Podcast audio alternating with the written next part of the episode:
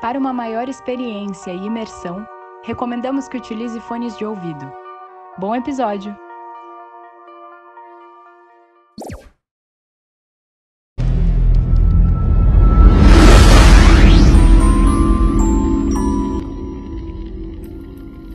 Olá, sejam bem-vindos ao Espaço Indecifrável. Recadinhos iniciais, não esqueça de seguir a gente na plataforma que você estiver escutando, seja o Spotify, Amazon, Google Podcast, Apple Podcast, Deezer ou outras plataformas. E também compartilhar o Espaço Indecifrável com alguém que você acha que irá curtir as histórias relatadas no nosso podcast, pois assim você nos ajuda o nosso projeto a alcançar mais mentes curiosas.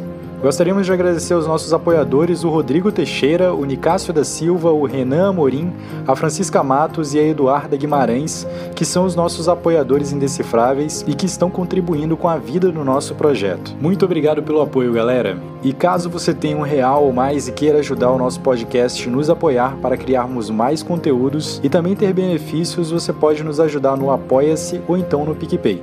Os links estarão na descrição desse episódio. Na última semana recebemos inúmeros comentários e teorias sobre o nosso último episódio, A Noite Oficial dos OVNIs. Iremos ler os principais comentários e teorias. Caso você não queira escutar os comentários dos nossos ouvintes, você pode pular diretamente para 4 minutos e 58 segundos perdidos no espaço-tempo. Vinícius Ramos, professor de física. Vale ainda salientar a natureza estranha da tecnologia que fazia os ditos OVNIs acelerar e desacelerar, de Mach 14 para 0 e de 0 para Mach 14, em questão de segundos, sendo humanamente impossível inclusive nos dias de hoje, quiçá nos anos 80. O que impressiona mais é a desaceleração, essa que é responsável pelas mortes em acidentes de carros e de aviões, pois o corpo humano não aguenta a quantidade de força G submetida nessas supostas naves. Esse então foi o Vinícius Ramos, obrigado pelo comentário, Vinícius. Gutenberg Oshiro, da Bahia.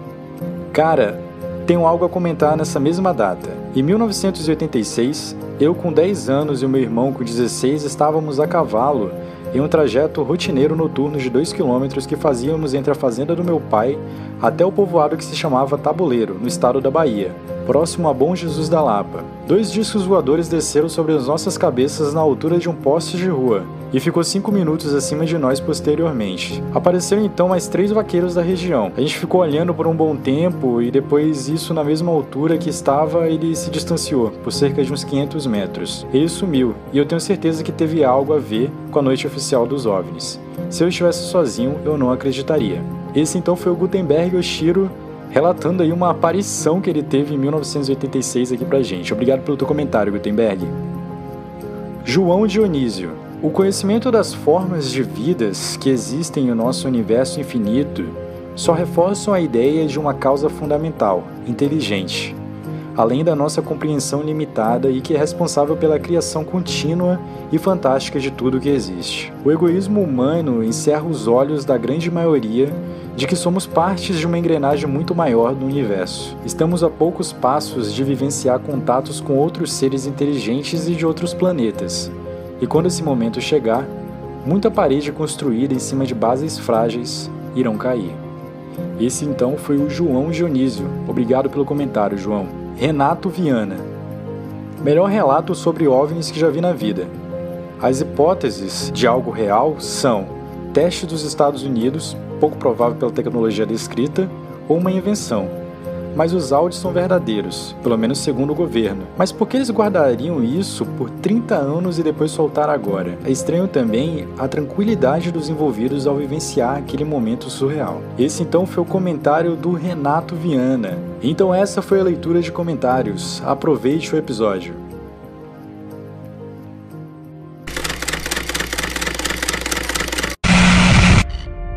Episódio 22 a suposta morte de Paul McCartney. Liverpool, Inglaterra. Paul McCartney se tornou um nome conhecido quando ele se tornou parte da mega banda inglesa Beatles nos anos 60. Yesterday, all my troubles seem so far away. A posição dele como astro se manteve praticamente intacta desde que a banda terminou em 1970. No entanto, alguns teóricos da conspiração acreditam que Paul McCartney, que conhecemos atualmente, não é Paul de fato, mas Paul, ou pelo menos um Paul McCartney falso. Segundo uma teoria, o Paul McCartney real não é a lenda do rock que continua lotando estádios até hoje. Este, na verdade, morreu em 9 de novembro de 1966, depois que o carro dele derrapou em uma estrada congelada e se chocou em um poste.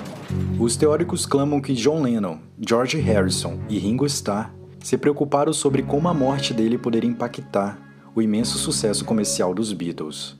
Então, eles encobriram a morte ao substituir McCartney por uma pessoa muito parecida com ele.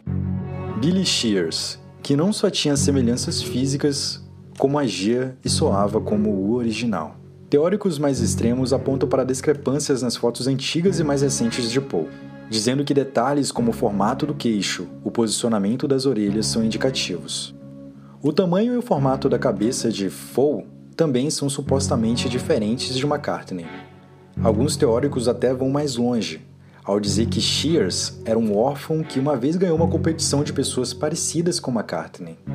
Segundo essa teoria, os Beatles poderiam seguir com a carreira de sucesso, fazendo hits, uma vez que o grande segredo estava escondido do mundo. Mas, de acordo com os crentes na teoria, Lennon, Harrison e Starr começaram a se sentir culpados pela situação. Então começaram a deixar pistas da morte definitiva de McCartney nas capas dos discos da banda e até mesmo nas músicas. A capa de Sgt. Pepper's Lonely Hearts Club Band, lançada em 1967, é supostamente uma grande dica, com os teóricos afirmando que a imagem recheada de figuras é não apenas uma reunião, mais um funeral. Eles apontam para a terra recém-escavada na parte da frente. Os jovens Beatles, todos vestidos de preto, e um retalho de flores amarelas proeminentes exibidas na frente. Os fãs que acreditaram na teoria começaram a procurar por pistas nas músicas da banda também, e encontraram algumas coincidências interessantes. Coincidência número 1: Revolution. Number 9 Talvez uma das coincidências seja a faixa Revolution 9, de 1968, na qual, se tocada de trás para frente, conseguimos escutar uma voz que pode estar dizendo: He hit a pole. Better get him to see a surgeon. Que na tradução é: Ele bateu em um poste. Melhor levá-lo para ver o cirurgião. Coincidência número 2. I'm so tired.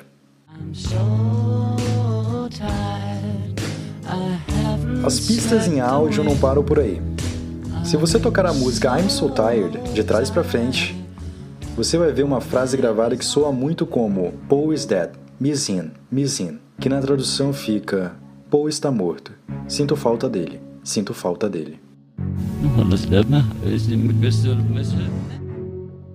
Coincidência número 3: Strawberry Fields Forever. Let me take you down, cause I'm going Desacelere a música Strawberry Fields Forever e você vai ouvir John dizendo I buried Paul. Eu enterrei Paul.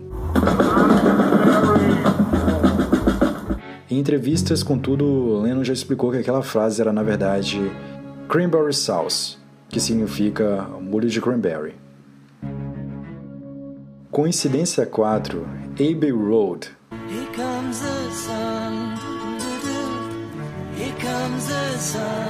E então, a famosa capa de Abbey Road, na qual todos os quatro integrantes da banda estão atravessando a rua em direção ao estúdio. Em uma primeira olhada, a imagem parece normal. Os teóricos da conspiração, no entanto, estão convencidos de que o álbum é uma grande confirmação de que McCartney está de fato morto. No caso, McCartney seria o cadáver a ser enterrado, vestindo terno e com os pés descalços, lembrando um corpo quando ele é levado ao caixão. John seria o padre, de branco, com barba e com os cabelos compridos. George, o coveiro, de jeans, roupas comuns. E por fim, Ringo, que seria o responsável pela cerimônia, com um terno preto. Além disso, o baixista está com os olhos fechados, o passo trocado em relação aos companheiros de banda, com a perna direita na frente, além de segurar o cigarro com a mão direita, sendo que McCartney é canhoto. Quanto a Paul que conhecemos, os rumores não o incomodam. Quanto às mentes das pessoas que preferem pensar nisso como humores, eu não vou interferir. Não vou acabar com a fantasia deles. Disse ele à revista Life em 1969. Curiosamente, o próprio McCartney, em 1993, lançou o disco ao vivo Paul is no qual parece, abre aspas, desmentir, fecha aspas, todo o mito ao recriar a capa de Abbey Road, contrariando todos os elementos que poderiam sugerir que ele estaria morto. Ou será que ele não está? Existem muitos questionamentos sobre essa história e pontos de vista diferentes em relação à velocidade dela. Convidei o Alexandre, diretamente de Toronto, no Canadá. O Alexandre é o podcaster do meu Walkman Amarelo e ele falará um pouquinho sobre o que ele acha dessa história. Obrigado por participar do Espaço Indecifrável, Alexandre. E aí, pessoas? Aqui é o Alexandre Japa, do podcast Meu Walkman Amarelo. Vim aqui falar rapidinho sobre a suposta teoria dos Beatles, onde o Paul McCartney foi substituído por um sósia. Bom, para começar, eu vou fazer umas correções aqui, tá?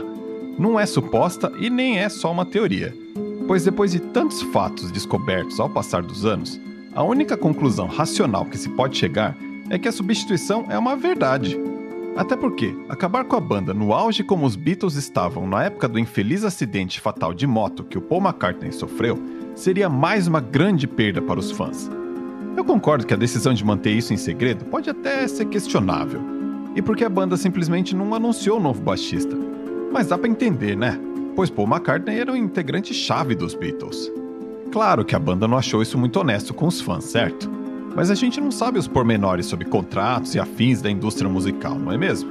E achei a solução do John Lennon perfeita, que foi ali deixando mensagens, dicas sutis para quem realmente é fã ter acesso à verdade. A capa do disco Sgt. Peppers tem diversas mensagens falando sobre isso. Dentre elas, o baixo com apenas três cordas, outro momento que não deixa dúvidas sobre a morte do Paul e a troca por outro integrante que assumiu a persona dele é a clássica foto atravessando a Abbey Road, onde ele é o único descalço e está com um cigarro na mão direita, sendo que todo mundo sabe que o verdadeiro Paul era canhoto. Para quem duvida sobre a substituição do Paul McCartney, isso é totalmente viável de ser feito, pois um cálculo feito pela BBC afirma que para cada pessoa existem 74 mil pessoas potenciais sósias espalhadas pelo mundo. Só não enxerga quem não quer, né? Mas é isso. Um abraço para o pessoal do Espaço Indecifrável. Karim Matos, muito obrigado pelo convite. Será que Paul McCartney foi realmente substituído por um sósia e é ele que está tocando e lotando estádios até os dias de hoje? Ou será que tudo isso não passa de uma série de coincidências que resultam em uma história bizarra da conspiração da música? Talvez isso nunca saberemos. Mas e você? Qual a sua teoria? Deixa pra gente uma mensagem no nosso Instagram ou então no nosso Twitter, arroba Espaço Indecifrável. Quem sabe sua mensagem poderá aparecer aqui no nosso próximo episódio. Eu me chamo Karim Matos e eu te vejo em breve. Idealização, narração e roteiro adaptado: Karim Matos. Edição, produção: Sérgio Lucas. E essa voz sou eu, Gabriela Adams. Ou pelo menos um Paul McCartney.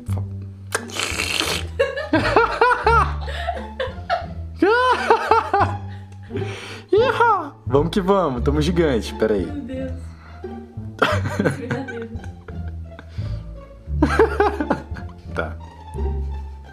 Paul McCartney em real. Acho que tá errado isso aqui. Ai, que bonitinho. Eu tô gravando, gatinha. Que... Ah, que bonitinha. Ai, que bonitinho. É, Airport, tá. Não, tá de boa. Então eles encobriram a morte ao substituir. Ah. Então eles encobriram. Encom... Encobriram. Então eles encobriram a morte ao substituir McCartney. Na qual, se tocada de trás para frente. Na qual, se tocada de trás para frente. Ah. Ah! Respira.